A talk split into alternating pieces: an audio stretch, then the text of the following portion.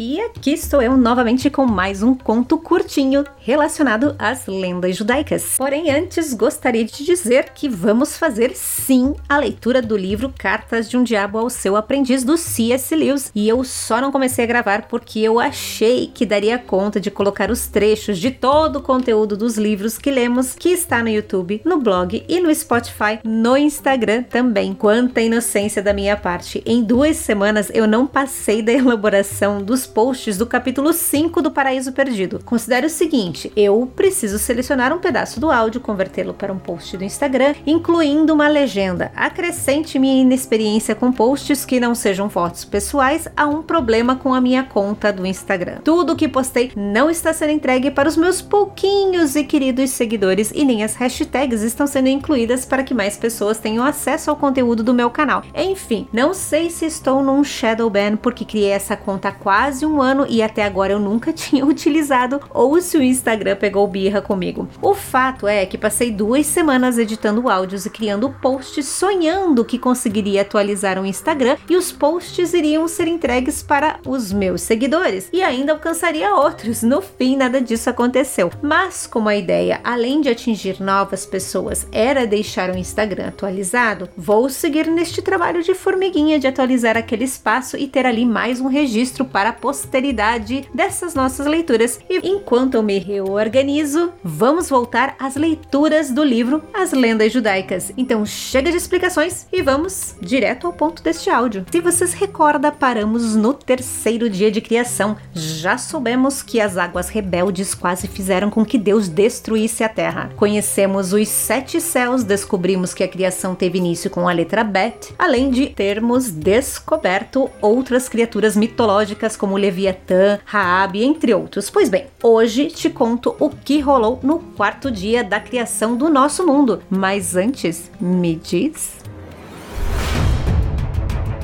E aí, tá preparado? Então fica confortável e vem comigo.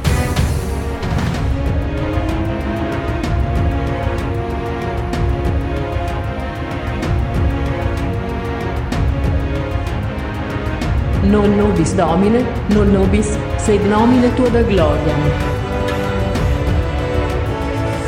The Legend of the Jews by Louis Ginsburg.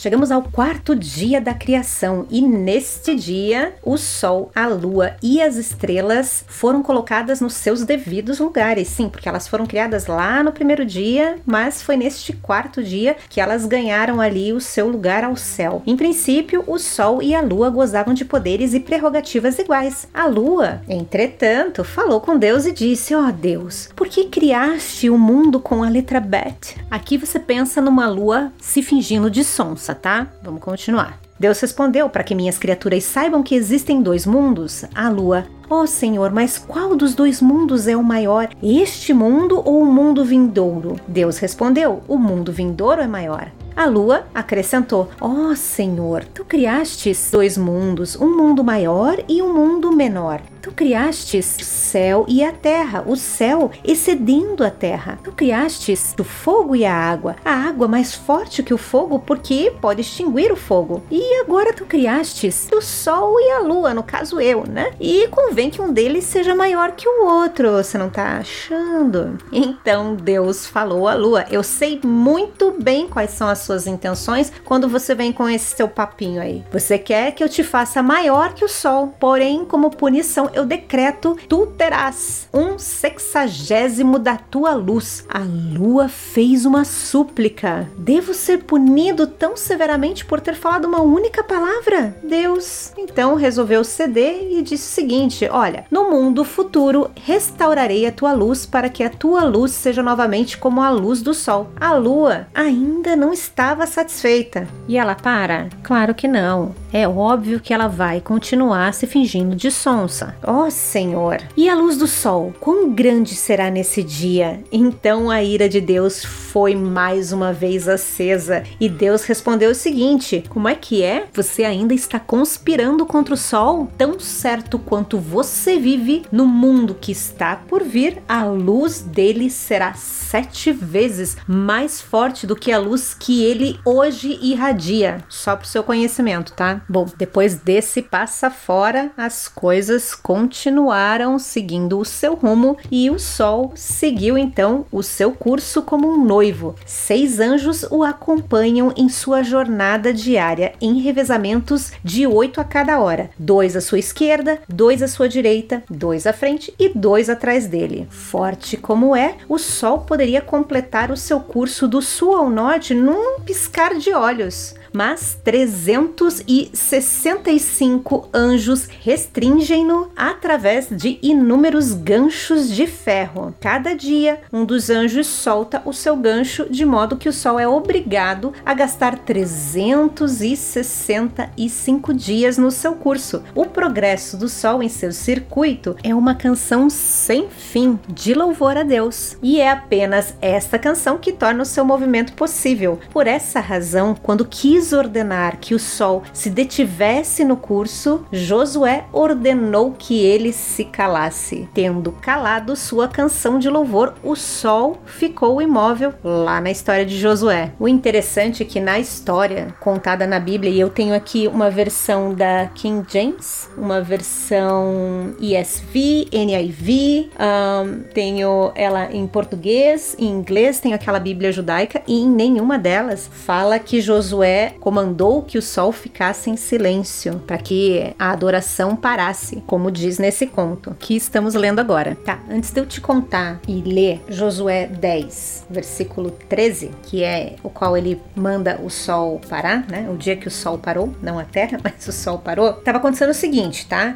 Então a gente tem lá Josué, que assumiu o lugar de Moisés eles tinham conquistado a cidade de Jericó, lembra? As muralhas caíram e tudo mais. Então segue o rumo deles dentro da terra prometida, conquistando ali os territórios, né? E no capítulo 10, então, ele registra a campanha da parte sul, quando os reis de cinco cidades cananeias souberam que os gibeonitas haviam desertado para os israelitas. Eles perceberam que isso tornava vulnerável o distrito montanhoso central e então decidiram atacar Gibeon Gibeon. Os gibeonitas enviaram um apelo por ajuda militar a Josué. Tipo, olha só, somos friends, né? Só que agora, por conta dessa nossa amizade, nós vamos ser atacados aqui. Será que você não podia vir aqui e dar uma mão pra gente? Mais uma vez, Josué ouviu aquelas palavras consoladoras da boca do Senhor, que disse o seguinte: Não temas, ele os ouvira antes da vitória em Jericó e antes da bem-sucedida emboscada de Aí. Esse Aí é uma cidade. Eles garantiram garantiram o triunfo apesar do tamanho da oposição. Então, depois que Josué recebeu essa confirmação de Deus, Josué enfrentou as forças inimigas em Gibeon, fazendo com que as forças dos seus opositores fugissem. Dois milagres ocorreram na destruição do inimigo. Primeiro, houve uma tremenda tempestade de granizo que matou mais homens do que os israelitas haviam matado. Então, chegamos ao grande momento em que Josué ordena que o sol Sol e a Lua parassem para que ele tivesse tempo de enfrentar o restante dos seus inimigos, antes que pudessem escapar para a segurança de suas cidades muradas. Bom, então agora a gente já sabe o contexto do que estava rolando com Josué. Vamos então ler o fatídico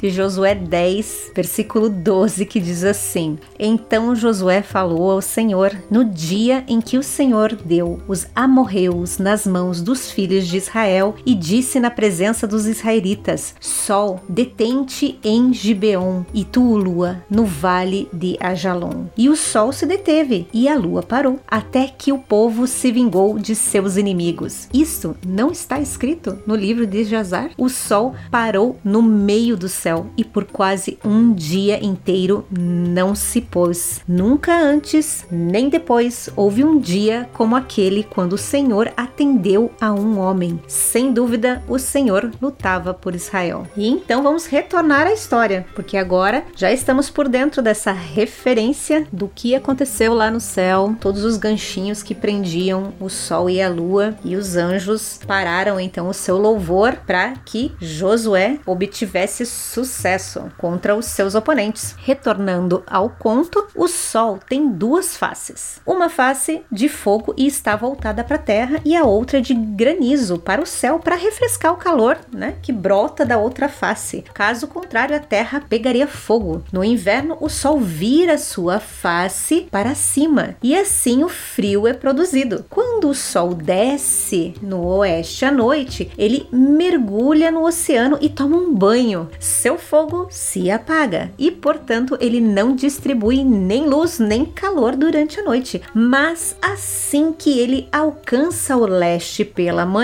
ele se banha em uma corrente de chamas que lhe dá calor e luz. E este calor e esta luz se espalham por toda a terra. Da mesma forma, a lua e as estrelas se banham em uma corrente de granizo antes de iniciarem o seu serviço noturno. Quando o sol e a lua estão prontos para iniciar a sua rotina de deveres, eles aparecem diante de Deus e imploram a ele que os alivie de sua tarefa para que eles sejam poupados da visão da humanidade pecadora. Nem o sol nem a lua quer olhar pra gente aqui embaixo. E aí eles chegam lá na frente de Deus e pedem: por favor, por favor, a gente não quer olhar para esse povo pecador. Mas Deus então os constrange e eles prosseguem com o seu curso diário. Vindo da presença de Deus, eles são cegados pelo esplendor dos céus e não conseguem encontrar o caminho. Deus, portanto, atira flechas pela luz brilhante da qual eles são guiados. E é por causa da pecaminosidade do homem que o sol é forçado a contemplar em suas rondas, que ele se torna mais fraco à medida que se aproxima da hora de descer, pois os pecados têm um efeito de corrupção e enfraquecimento e ele cai no horizonte como uma esfera de sangue, pois o sangue é o sinal da corrupção humana. Como o sol se põe em seu curso pela manhã, suas asas tocam tocam as folhas das árvores do paraíso e sua vibração é comunicada aos anjos e aos santos Hayot, as outras plantas e também as árvores e plantas na terra e a todos os seres na terra e no céu. É o sinal para que todos lancem os olhos para cima. Assim que vem o nome infalível de Deus gravado no sol, erguem a voz em cânticos de louvor a Deus. No mesmo momento, uma voz celestial é ouvida dizendo: Ai dos filhos dos homens que não consideram a honra de Deus como essas criaturas cujas vozes agora se elevam em adoração. Essas palavras naturalmente não são ouvidas pelos homens da mesma forma que eles não escutam o rangido do sol contra a roda na qual estão presos todos os corpos celestes, embora o som seja extraordinariamente alto. Essa fricção entre o sol e a roda produz as partículas cintilantes que dançam nos raios de sol. Essas são portadoras de cura aos doentes, as únicas criações doadoras de saúde do quarto dia. No mais, esse quarto dia é considerado um dia desafortunado, especialmente para as crianças, sendo nele afligidas por doenças. Realmente, essa parte aqui,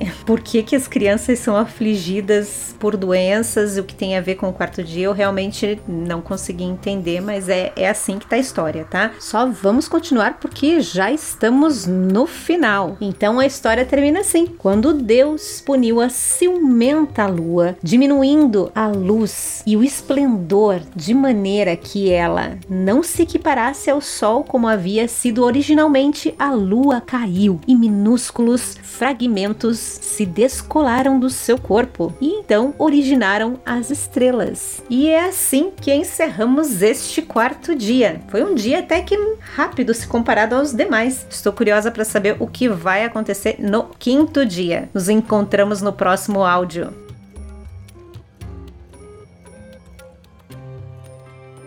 Um aviso importante: nesses áudios das lendas judaicas, estou fazendo a leitura de nomes e palavras da maneira que se lê em português e algumas vezes no inglês, porque o meu livro é em inglês, ao invés de ficar tentando interpretar cada uma delas no hebraico ou no seu idioma original. E decidi fazer dessa maneira porque eu não possuo conhecimento do hebraico e também porque a pronúncia inexata das palavras não altera o sentido da história. Dito isso, vamos àquele aviso tradicional. Lembrando que esse não é um audiolivro, mas a minha interpretação da história. Se você ficou curioso sobre esse livro que reúne as lendas judaicas contadas aqui, não deixe de ler a versão original. O livro utilizado por mim é a versão em inglês do e-book The Legends of the Jews, escrito por Louis Ginsberg, de 1998. Confira na descrição desse áudio todas as informações sobre essa edição que serviu como base para te contar essa história. Por hoje ficamos por aqui, mas te espero nos próximos áudios. Até lá!